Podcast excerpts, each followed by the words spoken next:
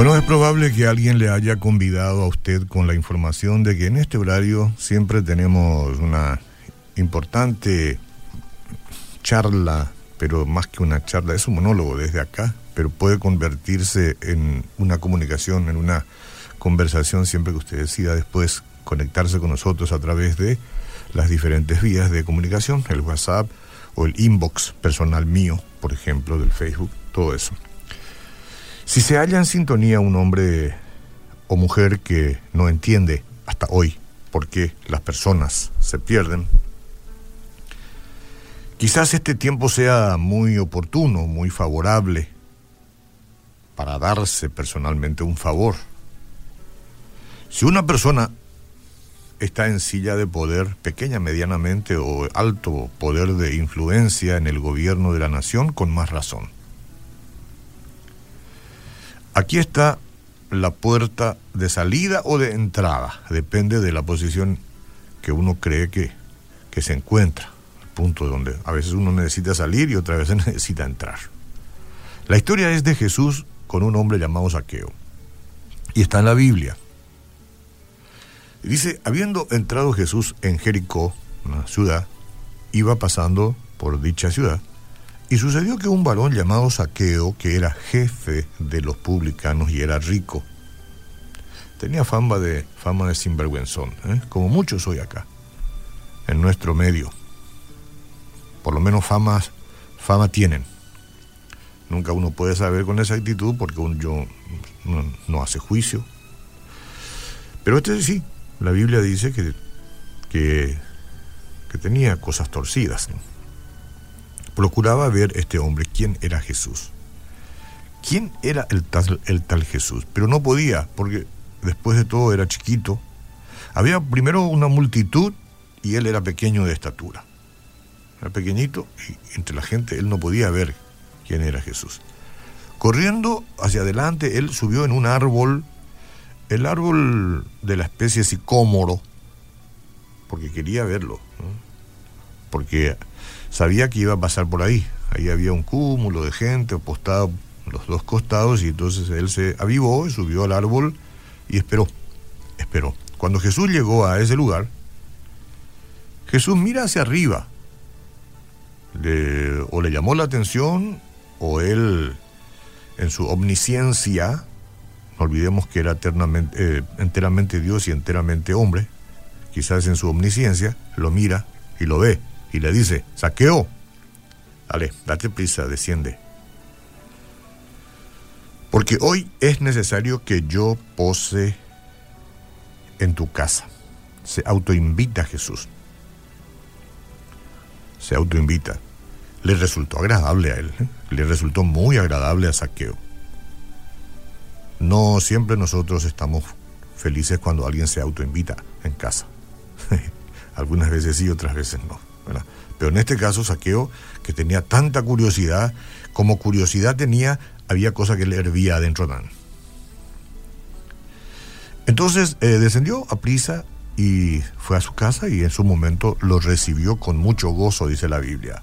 Al ver esto, todos, todas las muchachadas por ahí, murmuraban diciendo, este entró a posar con un hombre pecador, no dice mucho él.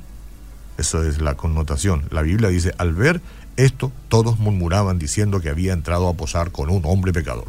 Y entró y posó en la casa del hombre pecador. Entonces Saqueo, puesto de pie, dijo al Señor, yo no sé cuántas cosas previamente Jesús habló con él. Lo cierto es que Saqueo inmediatamente quedó quedó conmovido por la presencia de Jesús, tan solo su presencia probablemente. Es que basta que Jesús te mire a los ojos para transmitirte tantas cosas, supongo, ¿no?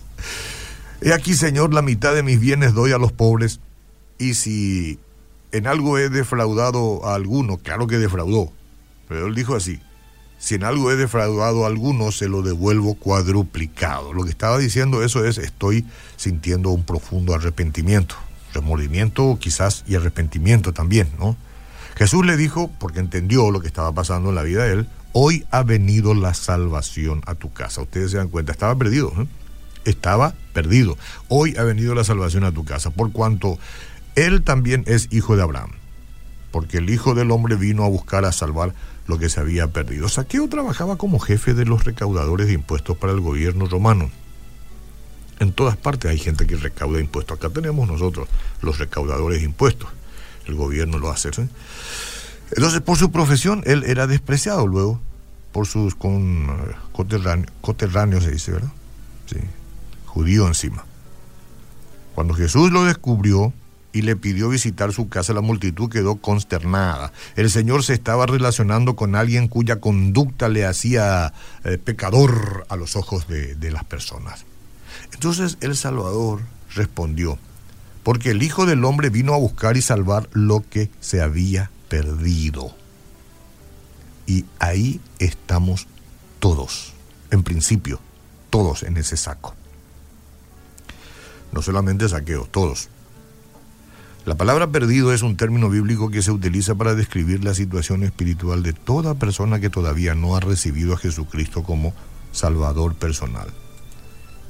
No sé si asumo riesgo al decirlo, creo que no. Pero si usted no ha recibido al Señor Jesucristo, usted está en condición de perdido. Eso es lo que la Biblia dice. Ese es el perdido. En ese estado una persona está separada de Dios. Eso es lo que quiere decir. No es que usted se perdió en el monte, en el bosque o en algún laberinto, por ahí, en algún sótano. No, separada de Dios. Hay vida física, pero no hay conexión espiritual con el Padre Celestial. No puede haber si Jesucristo no media.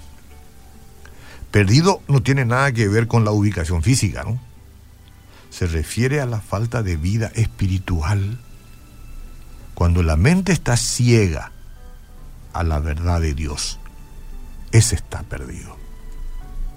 ¿Cuánta gente hay ahora? ¿Cuánta gente hay? No estoy acá para decirle usted está perdido, estoy hablando en términos generales. Yo una vez lo estuve, tenía vida física, pero no tenía conexión espiritual con Dios. Hoy no soy perfecto, pero tengo conexión y me, y me encanta conectarme con Dios a, las, a, la, diferente hora que se me antoja, por decirlo de alguna manera, porque tenemos acceso a Dios por medio de Jesucristo las 24 horas del día y me gusta estar en contacto con Él.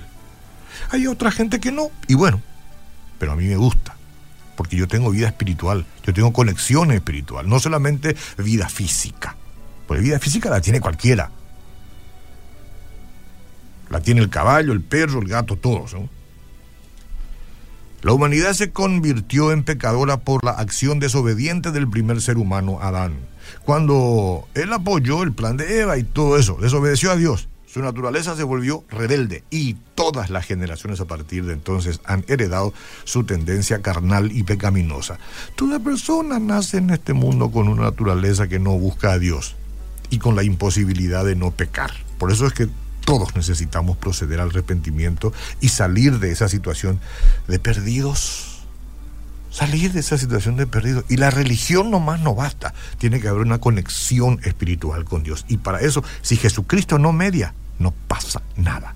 Usted tendrá un santito aquí, otra santita allá, podrá tener una estatua acá, este, podrá poner un nombre a las diferentes vírgenes que hay en todo el mundo, pero no pasa nada. Conexión directa con Dios por medio del Señor Jesucristo. Me disculpa, por favor. Por esta vez me disculpa, está bien, pero esa es la verdad.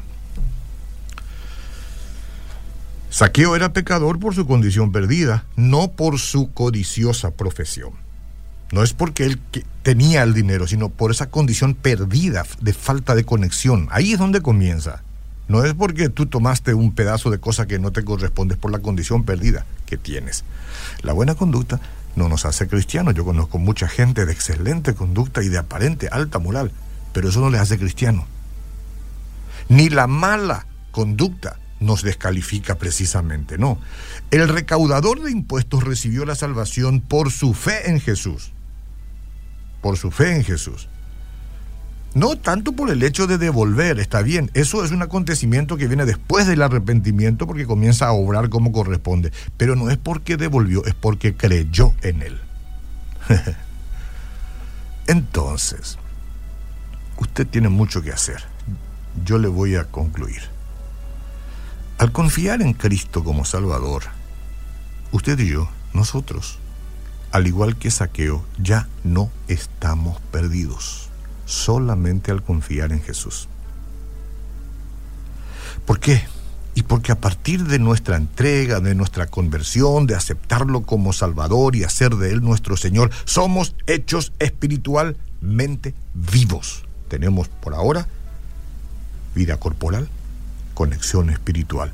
Eso, esa conexión espiritual, ese perdón de nuestros pecados, ese rescate que permitimos que Cristo haga con su muerte en la cruz, es lo que nos conecta por la eternidad con Él. Espiritualmente vivos. Aleluya.